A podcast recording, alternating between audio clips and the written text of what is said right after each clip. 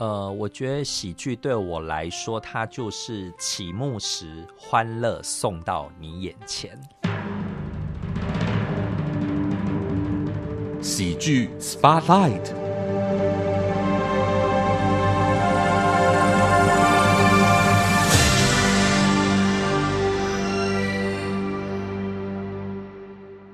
你所收听的节目是《议论纷纷》，这里是佳音 Love 宁波网。本周喜剧人生特别企划喜剧 Spotlight 又有啊跟喜剧相关的表演工作者，或者是幕后的创作者、幕后的推广者，要和大家来说说他们怎么样看待这样的一个表演艺术的形式。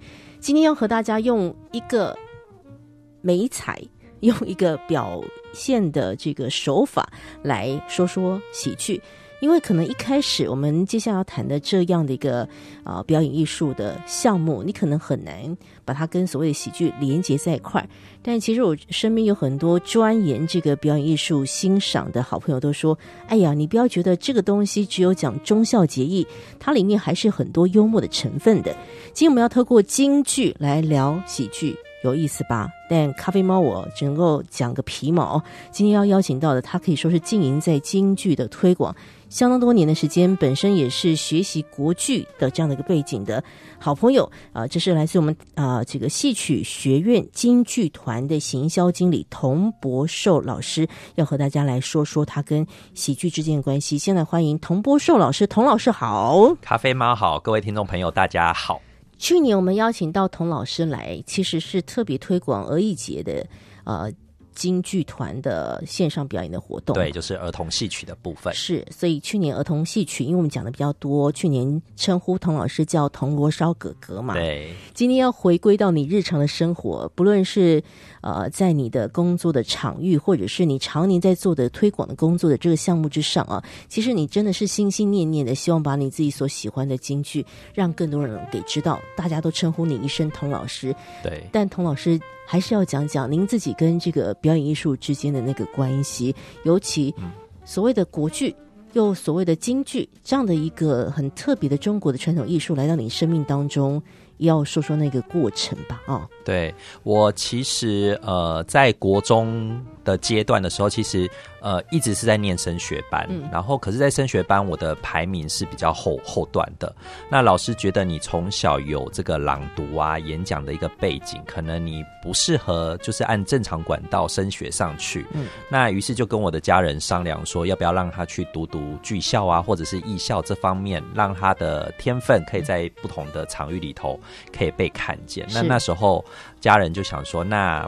不如上台北，因为台北毕竟在译文方面还是比较活络，然后也比较多资讯跟管道。是，所以我在高中的部分，我就选择就读了华冈艺校。嗯，那在华冈艺校其实是一个非常快乐的天堂。其实 除了学科以外，其实我们很多时候都是在从事表演啊、训练啊、排戏啊，嗯嗯，吃喝玩乐，好像有一点已经在过大人世界的生活。是。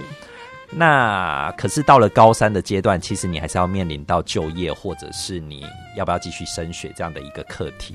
那那时候选择了一个国剧，就想说，那不如来借由国剧的功夫养成，然后看看能不能顺利考上文化大学的中国戏剧学系。是，那也很幸运的，就是按照老师的教学，然后。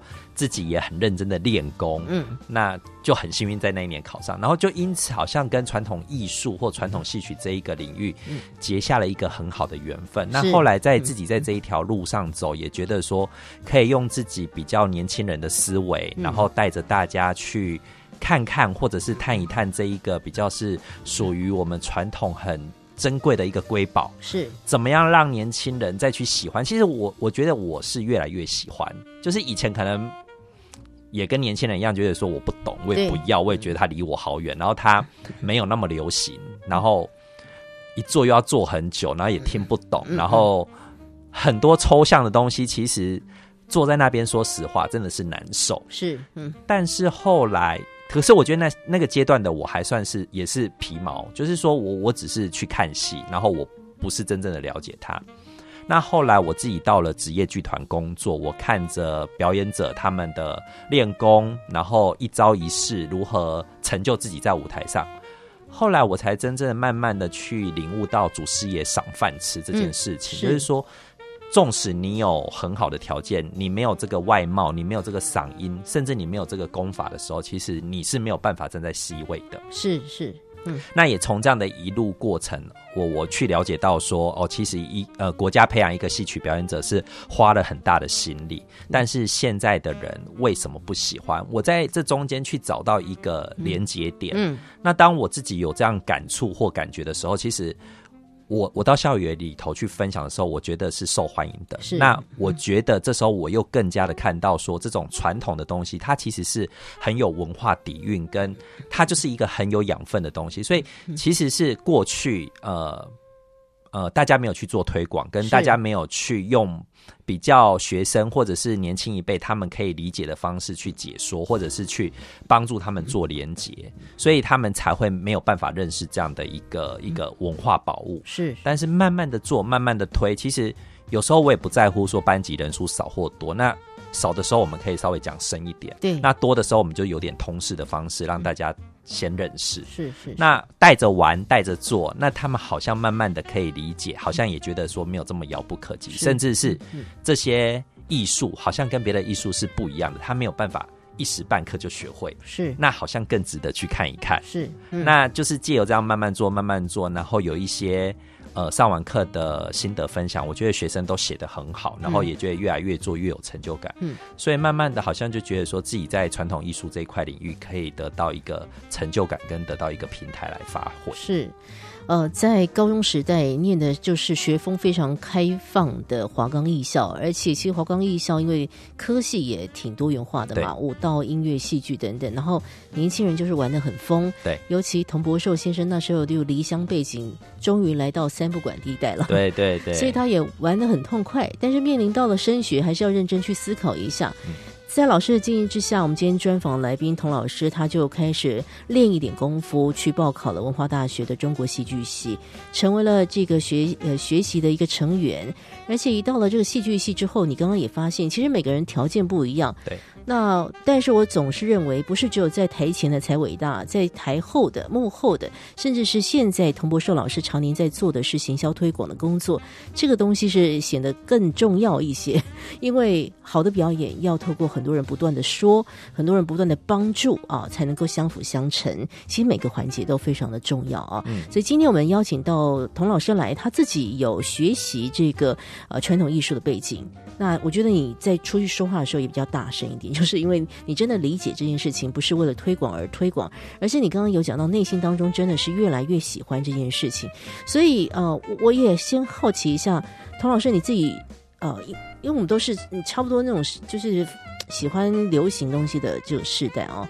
什么时候你发现说京剧这件事情，你好像看出一个端倪来了，而且越来越喜欢？有没有一些什么样的一些契机吗？神秘的时刻吗？神秘的时刻，我我我我觉得有一点是慢慢发掘，因为、嗯呃，我们接触到的表演形式越来越多，好比说你会去看演唱会，对你会去听音乐会，嗯，那你也会去看舞台剧、歌舞剧。或者是传统戏曲，对那每一个传统戏戏曲里头又分很多歌仔戏啊、客家戏啊、京剧、嗯昆曲等等的。对，那你总会觉得冥冥中，在这一场表演之后，嗯好像比较起来，京剧好像有吸引我的点了，就是我找到那个不一样。所以，呃，我通常去校园分享的时候，我也会觉得说，我我要做一个差异性，让你们觉得不一样的点。嗯，如果你们没有做到差异性，或者是去连接的话，其实你们感受不到我我现在所说的一些内容。是。那我觉得那个差异的差异性是，当我去看舞台剧的时候，它是一个非常写实的嘛。嗯可能在舞台上你所看到的表演，它会有大致大的道具、大的布景，它去营造那一个氛围。好比说，他现在讲的是一个都市男女的故事，是它就会营造可能是在一零一底下的一个街道上面发生了一个公事包的男生跟一个 OL 女生的一个相遇。然后他们在谈话的过程中，我就觉得说，嗯，好舞台剧的演法，就是它它的美感让我觉得就是它偏写实了。是，可是传统戏曲里头，它有一个写意的美感。嗯，它嗯纵使是喜欢，它是娇羞的，是然后它是暧昧的，然后它是有一些身段展示的，嗯它不会就是只是两个人站在那边的一个对话。是，然后嗯有时候那种对话让我觉得就是会，嗯，少了一种艺术层次上面的，就是它很白话，然后甚至有时候他们讲的一些幽默点是我不懂的时候，我就会觉得哇，浑身尴尬癌，就是我我我会就觉得嗯，我不太理解你在说什么，就是所以那时候我就慢慢比较说，而且有时候他们那种结局方式跟传统艺术不太一样，传统艺术它会有一个起承转合是非常漂亮的，对，嗯。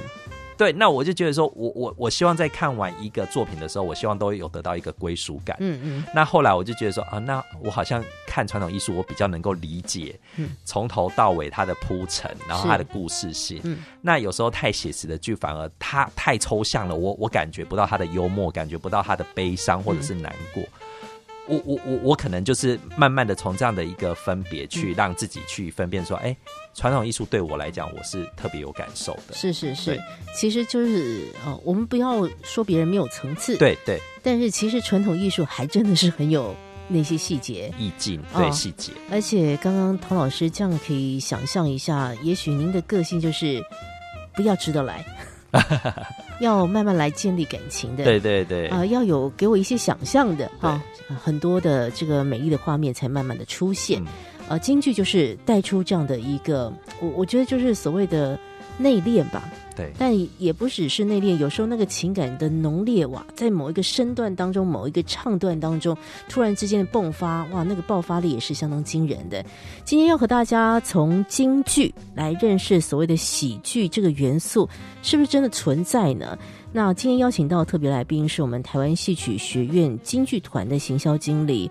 童博寿老师，那童老师其实这些年来就是带着这些年轻的呃京剧团的成员们在四处奔走，而且呃想方设法的要让这所谓的传统艺术，它在新的时代有新的一个面貌。所以我等一下要继续请教一下童老师，他哎，其实我也很少啊去介绍到一个学校团体。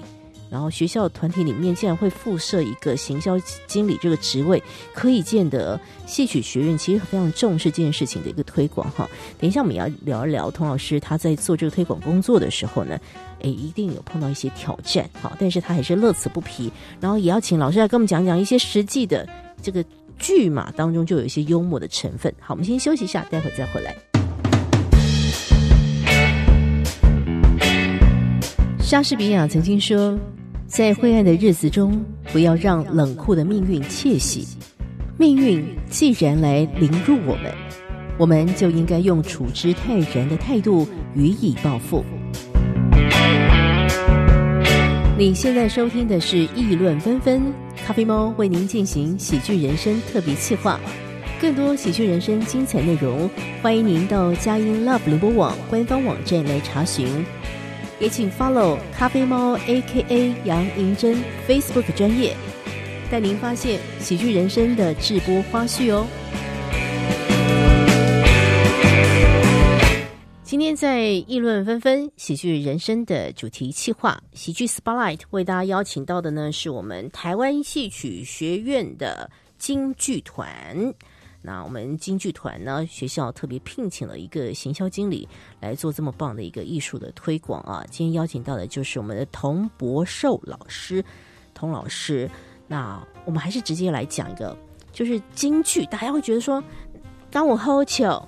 有幽幽默的地方吗？哎，大家去看，你就会知道，哎，其实这而且那个幽默真的是幽默的有智慧。对，好，老师来，你现在立刻想到有没有那些？我自己有很喜欢一个作品，它叫做《双倍凳》。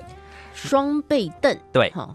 那这个戏我觉得很有趣，是因为我们都知道传统戏曲的行当里头有分为生旦净丑。对。那以往大家都会觉得说是以生跟旦领行为主，那神怪戏当然就是以净角为主嘛。那可是很少人去关注到丑行这个角色，他有什么领衔主演的戏，好像没有。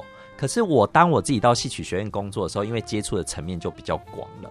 那时候我就在看了一出戏，叫做《双倍凳》，我就觉得这个戏也太好笑了，而且所有的传统戏对我来讲都是带有一点点沉重，或者是有一些些历史啊，或者是文学性。可是这种怕老婆的戏，我真的觉得在现代都会一定是太 popular 了，一定会很受欢迎。因为好想看你光是讲“怕老婆”三个字，我相信听众朋友眼睛都亮起来。对，我觉得去校园讲，你就不要讲双倍灯，你就讲说这就是一出怕老婆的戏。那怕到一个，就像你刚才说的，传统戏里面有一些，它很诙谐，但是他透过一些有点像说书人或者是像相声的方式带出来。嗯那这种起承转合，就会让人家觉得说，哇，你你看这个戏，你真是得到一个，如果是周末看，你真的整个一周的工作疲惫感都没有了。是嗯那又讲到这种怕老婆，其实我觉得在现在社会，就是女性主义高涨的时代，其实大家都说两全平等，嗯两全平等。其实，在我们表演艺术圈里面，其实几乎都是女性主管。是那男生好像几乎都已经变成是承办员啊，或者是办事员，好像在这个性别比例上面，其实已经有一点女权高涨的。嗯嗯嗯，那在这个女权高涨的时候，男生可能也会有戚戚焉，就是说，哦，我也很怕我的女性主管，嗯。甚至我回到家里，我很怕我的另外一半，无论是女朋友或者是老婆。是嗯。那在这个点上面，你会觉得诙谐好笑，是因为好像跟我们自身是有关系的。嗯嗯最怕去看的演出是跟自己没有关系的，啊对。你嗯。你就会觉得，哎、好好陌生，然后嗯讲的跟现在也没什么关系。嗯。那这出戏好看，就是一开始有两个丑角跟一个花旦，是。那这样的一个组成，其实在传统戏曲里面的角色来讲，都是比较呃做自己的，然后他是没有那么多人生偶包的。哦，他没有包袱的，因为像深行、淡行跟净行，其实在四个行当里面是最有偶像包袱的。就。是身段啊、唱词啊、表情啊，一定都要有一个要求，而且老师怎么教你，你不能够是脱离这个要求。对对对，对。但是丑角老师教你的是一个轮廓，嗯你把这个丑角的角色轮廓掌握好了，你就可以用你自己跟呃时代的结合，然后去逗弄观众，让观众得到一种心情上的缓和。因为他本来在角色功能上面来讲，他就是插科打诨，他就是娱乐观众的他可以去讲现在我们不敢讲的政治啊、宗教啊，只要我们不不敢触呃触碰的议题，其实丑角这个角色是可以的。是那又难得有这样的一个作品是以丑角跟花旦为主的，嗯。那我们可以想象在剧中就有一个呃丑角的主角，嗯。领衔主演叫做不长岁，是不那长岁，不长岁哦。哦岁数的岁，然后不长这个年纪的岁数的一个人，嗯。他非常非常的害怕他老婆，那他老婆这个角色就是花旦。那花旦从呃在角色里头，他其实跟青衣很不一样，是青衣我们讲就是大家闺秀，对，好、有点像杨玉环这样的角色。是那花旦就有点像潘金莲这样子，敢爱敢恨，有话直说。呃，我我我我就是要想尽所有的办法去爱到武松。嗯纵使我有跟过张大户，我有跟过西门庆，有跟过武大郎，可是我心里渴望的就是那一个威武阴猛的武松。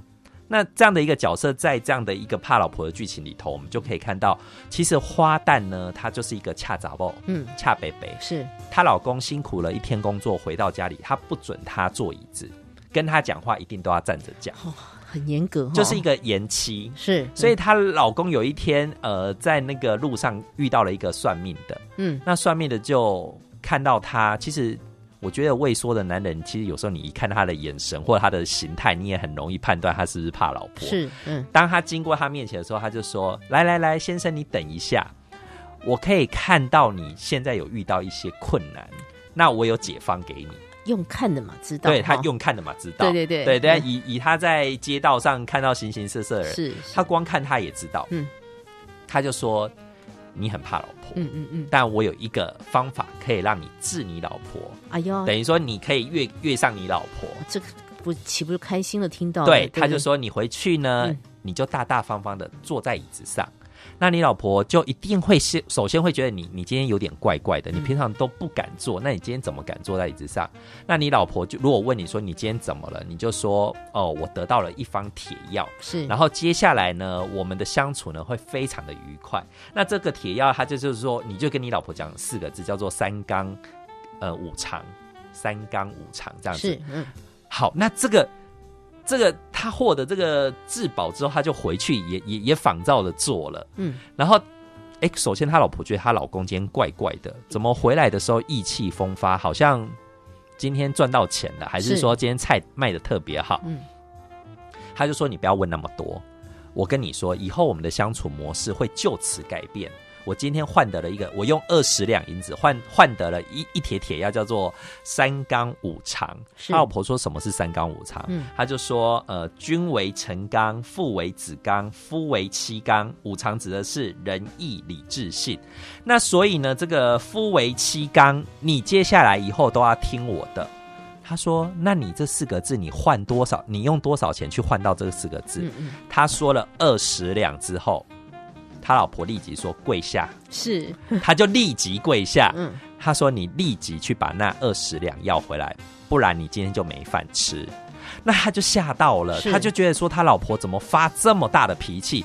刚刚算命的不是说我只要把这四个字搬出来，而且告诉他什么叫做“夫为妻纲”，你就会乖乖听话。结果他老婆没有，完全没有照做，没错，还逼着他说：“你现在马上去把那二十两要回来，不然你就没有饭吃。真的，那这个剧情开始有趣了。嗯第一个，他非常的夹在中间，非常为难。第一个，他老婆要叫他去要钱，可是那个算命的不还他钱。肯定啊，对，因为嗯钱都已经收到口袋了，怎么可能？而且他也想要听听看这一个呃，这一个不涨税到底回去是怎么做？为什么怎么这么快就又再回来？是，那故事很有趣的是，呃，他老婆说：“那你既然坐着椅子，好，为什么叫双背凳？那你就背着椅子一起过去。你你你屁股就粘着椅子，所以就让他绑着那一个板凳，是就让他就你这么爱坐，那你就背着去。然后他就背着去，然后那个算命的看着他就说：你怎么背着板凳来的？嗯他就说：因为他老婆一听到他花了二十两银子去换得四个字，大发雷霆，立气疯了，气疯了，啊叫他跪着，然后叫他说今天一定要去把那二十两银子呃拿回来，不然呢你就你就没饭吃。嗯，结果去了之后呢，他就说你老婆到底是何方神圣？怎么会有这么这么这么让你害怕的一个奇女子就对了。对，然后他就说那。钱是不可能还你的，嗯不然我跟你一起回家会会她。哎呀，对，那就两个丑角的演员、嗯就一起回到这个家了。他就说，哎，就想说，哎，来拜访一下，看看他老婆是哪哪样的一个奇女子。是，嗯，就一回到家，他老婆当然也是想说，对方也不知道何许人也，也是对他非常客气。是，然后就呃，在问答的过程，他说：“听说你收我老公那个二十两银子，好，然后讲出了什么三纲五常这件事情。对，那呃，你也不是我们家人，你怎么知道嗯。我、我我对他这个要求是是过分的要求？是，你也给我跪下，嗯，然后你就会看到舞台上一个女人跪着两个男生，是。然后彼此呢，这两个男生彼此互相推卸责任，嗯，然后就会开始制造出一个有趣的剧情，对，然后最后这个剧情有趣的是。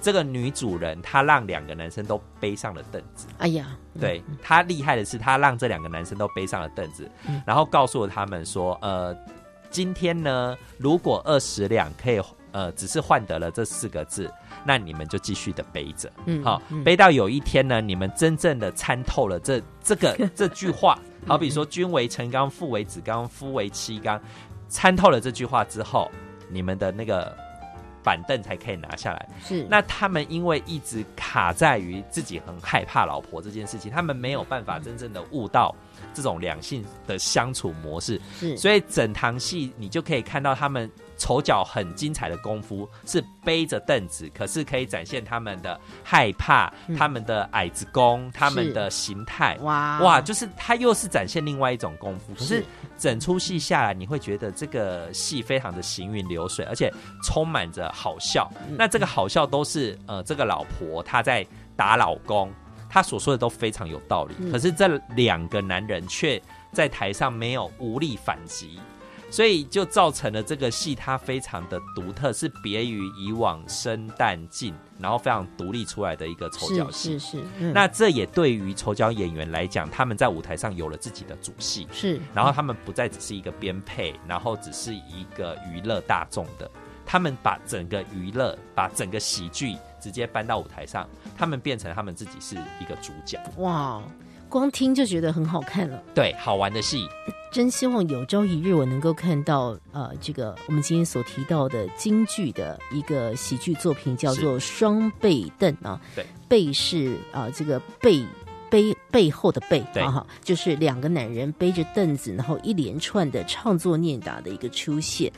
呃，但是到底为什么那个算命也要怕这个老婆呢？大家有机会去看，对我们没有办法再剧透更多了。但这哎，这听起来真的超级有趣的，而且最重要就是这些演员们的功夫嘛，哈，他的一个身段，你刚刚说他结合了各种的，比如他的爱子功等等，对，就呃在舞台上面我们会，我相信大家会看得很开心。嗯京剧里面的这个生旦净丑，哎，对，这个丑角的存在，的确在很多的戏里面就是配角，可是也有专门为丑角写的这个呃这个主角的戏啊。对，这个请大家有机会更用更不一样的角度来认识京剧。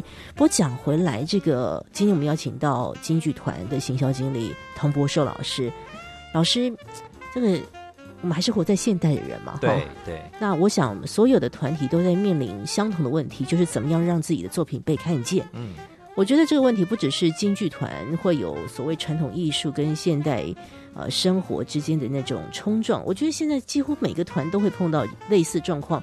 一个最大宗的问题就是现在的诱惑太多了，现在可以选的娱乐太多了哈。那但是我们还是要坚持自己的一些特色，然后想办法的要跟更多人来分享这传统艺术之美。所以老师应该谈谈这么多年来的一些挑战，我想讲不完了哈。可是你怎么克服它，然后怎么样让京剧团？其实我们这几年看到很多新的作为，我觉得非常有趣，而且非常佩服啊。对，除了刚刚我说的，其实这个喜剧双倍凳以外，嗯其实呃，我觉得还有一个非常有趣的，就是现在我们做了很多的儿童戏曲。是是是，那我们扎根的对象就是往年龄层更小了，因为我们总觉得说，如果你让他在国高中才开始接触传统艺术，其实都有点晚了。但是这种传统艺术里头好玩的功夫，或者是别人一时半刻学不学不来的功夫，嗯嗯其实从小时候你就应该让他们知道说，这门功夫是。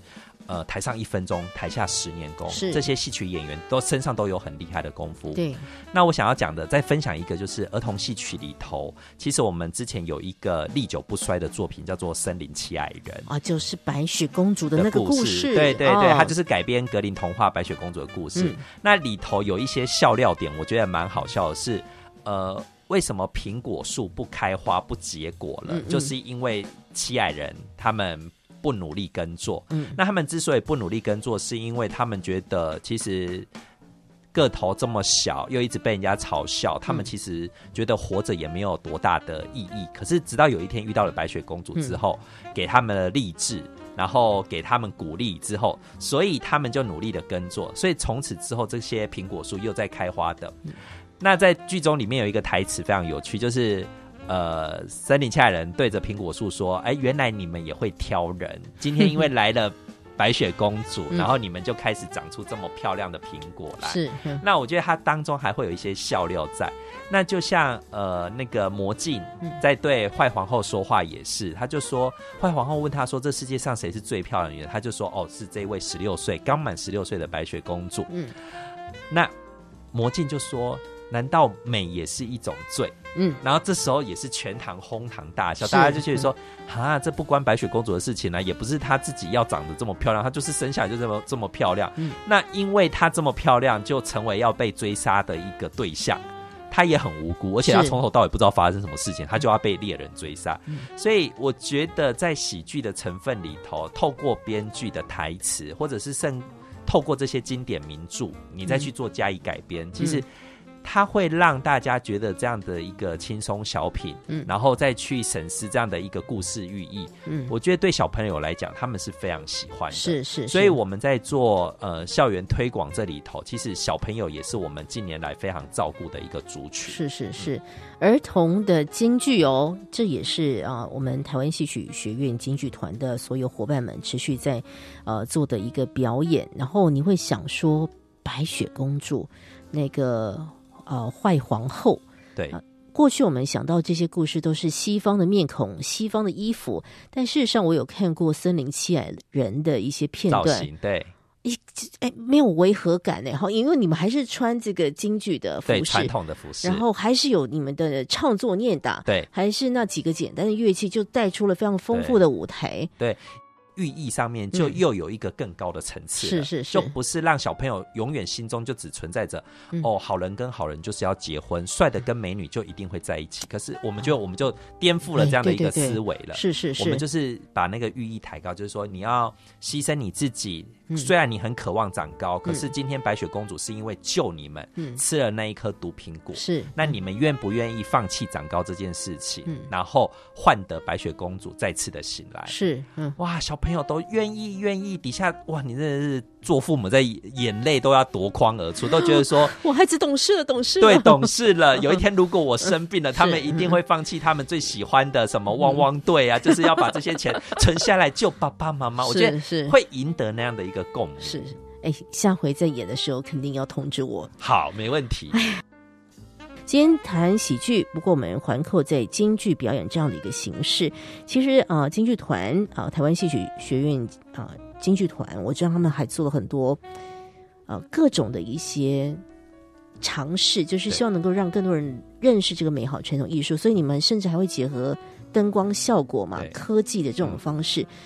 所以，那个童老师，您是不是常常要想破头？呃，其实现在的戏曲真的就像你一开始说的，它就是一种表演元素。但是我们现在都是客制化服务，是是。如果有企业邀演或者是一些厂商的邀请，其实。通常会按照我，我觉得我在剧团的一个角色功能，其实是你要有很多可以媒合业界的需求，跟你剧团的特色。嗯嗯嗯。我记得有一年我们做一出戏叫《关汉卿》，结果那个是有关呃卫生福利的一个妖演，是他希望我们去推广量血压这件事情。哦，就是说，因为可能在。在在处理朝廷之事呢，都会面红耳赤。了解。那为什么人会晕倒？就是因为你血压升高，所以你会看关汉卿在舞台上要去做量血压的动作。好，这件事情要做。是。再来哦，有一些科技厂商的公司，它要结合它的 LED 或者是一些呃呃呃开工仪式等等的。嗯。那商品如何跟传统艺术做一个结合？好，第一个想到的就是说，哦，好了，那我们的孙悟空会七十二变，他的金箍棒可总可以加上镭射光影吧？是。那再来，接下来就是还有什么呃呃五 G 呀，或者是什么悬吊系统？那我们都会去透过戏曲表演者哦，从他的道具或者是从他的影像背景。嗯嗯。那我也记得有一年我们到澳门去做了一个那个。花车的游行，那那时候他们就说要有一个真实的水帘洞跟一个地景艺术，好，必须在一个舞台里面去营造出一个水帘洞的氛围，然后呃，所有的龙都必须能够飞天遁地。那那时候科技公司他们就用一个呃。灯光投射好了，然后或影像投射，他们就是在背板跟地板同时投射，所以整个舞台就呈现了一个 L 的状态。是是，那等于说水有一个水花从这边而降，那石头里面的实景。会跳出孙悟空，那我们的演员其实就是都吊钢丝，是。那会从里面而蹦蹦出来，蹦了出来之后，你会看到一个水流，其实它是有延续性在底下的水壶上面，因为地上也有打光影，是是是，所以你会看到很多猴子。那因为那个呃花果山里面会有很多小猴蹦出来，所以你就会看到。哎，每一个地方都会有猴子，可是观众不知道从哪里冒出来。嗯嗯，那所以这个是我们也跟了科技做结合。是，那珠宝商也会来找我们做合作，好有趣哦。对，因为我们传统戏曲里面有很多点翠，对，那他们都会做一些新的产品研发，包含了像有一些蜻蜓造型的。嗯嗯嗯。可是，在戏曲传统，如果你找一般的模特来，可能他无法呈现那种古典的气质美。可是戏曲演员通常他们的眼神、他们的装扮，他可能不要做全副的妆，嗯，他做一半，然后再加上盘上那个头，然后插上他们新设计的点缀，哦，可能是蜻蜓啊，可能是蝴蝶，一点点的意象，其实就可以展现出那个延展性。所以通常我在这边接到第一通电话进来的时候，我脑海里，我觉得这个工作有趣的是，你马上可以。反应哦，对，想好多东西，你可以说好，我可以帮你怎么做？哦？他们会什么？是。我可以马上做一个连接，嗯，然后这个案子我们可能就可以呃顺利的得到，是，然后后续你可能比较花比较多的时间，就是在跟厂商还有跟你的表演者做一个沟通，是是，那他会有点颠覆传统的。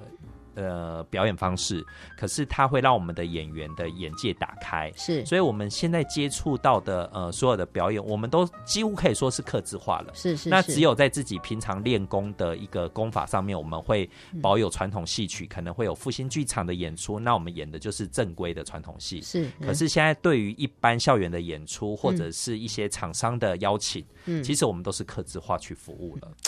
这真的是要让这个非常棒的京剧的艺术好好的这个流传下去，所以也不能够把自己只是放在一个框框当中。对，我们今天今天听到这个台湾戏曲学院京剧团的行销经理汤波胜老师的分享啊，知道京剧这个艺术绝对不是活在某一个上古世纪的文化的产物，它里面的活灵活现，还有那一些令人佩服的各样的功夫，是值得一代传一代的。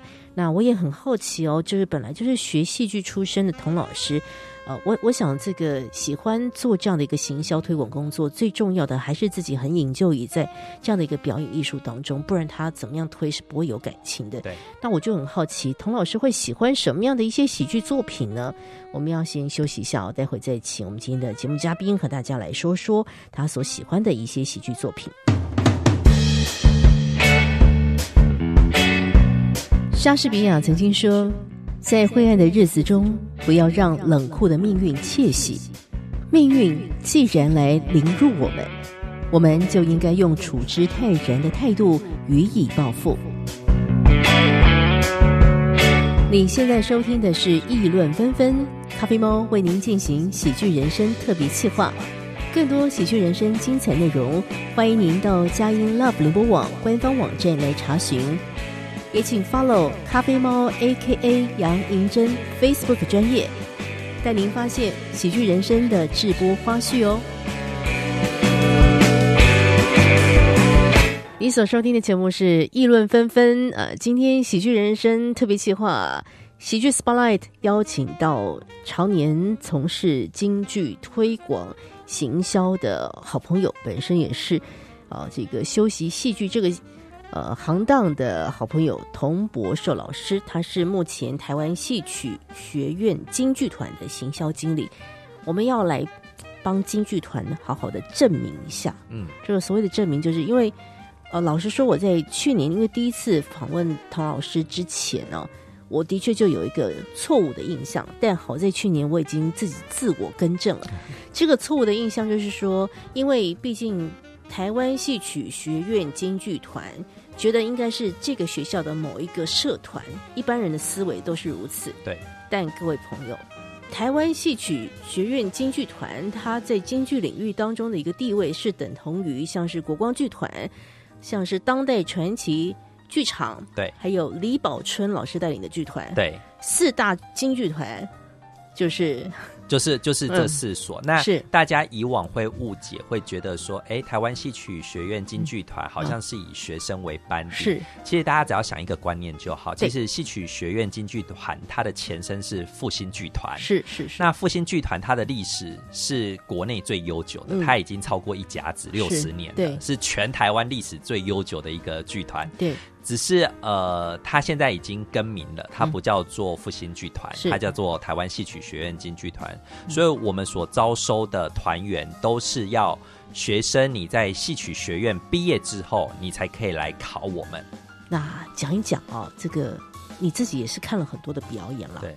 有没有哪个喜剧演员今天想要跟大家说说？其实你是你很佩服的哦。哦，呃，我自己印象蛮深刻的是有一位目前已经旅居在加拿大的夏元珍老师。是，嗯，那他从艺以来，他所担纲的就是丑角这个角色。那我觉得，呃，我自己私底下观察演员，有一种是他不得已被分配到，他也有这个天分，他被分配到。是，可是我总觉得少了那一种。呃，自己如鱼得水，或者是自己本身很爱这种丑角角色的氛围在自己身上。嗯嗯。可是，在夏元珍老师身上，我就看到是表里是一致的。他享受，对他享受，然后他出来，无论是请客或台上演出，他就是一个幽默、诙谐、有趣的人。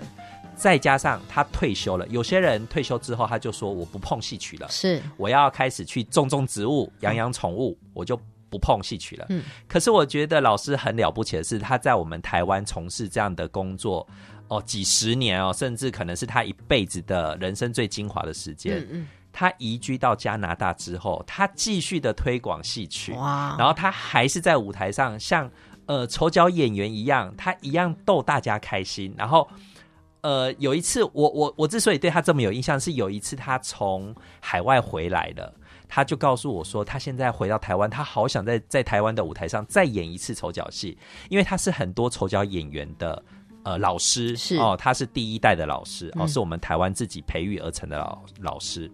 那每次跟他通电话讲讲话的过程中，我觉得老师充满着一种小丑演员的很有很有这种经历，然后唱念做打在他身上，我觉得就是一个你听他讲话好像在讲相声一样，是就是是。好啦，就是老师好啦，没有钱我就帮你办，因为你实在太有趣太可爱了。是，是，所以我觉得在这个老师身上，我就看到了一个呃演员呐、或者是他自己爱戏成痴哦，无论他在哪一个角色，在哪一个时间点，嗯呃，我觉得他就是享受这样的过程的一个人。嗯嗯所以如果说我在喜剧的这样一个氛围的一个演员，我最敬佩的，我就觉得是夏元真老师，他表里一致，嗯。他台上台下一个样，就是幽默诙谐有趣。是，然后他又可以讲，而且我觉得他有把丑角的精神发扬光大，他不会让人家觉得说去学丑角是矮，呃，深行淡行或近行矮一截的，他觉得丑角就是在呃舞台上非常重要的一个灵魂人物，嗯所以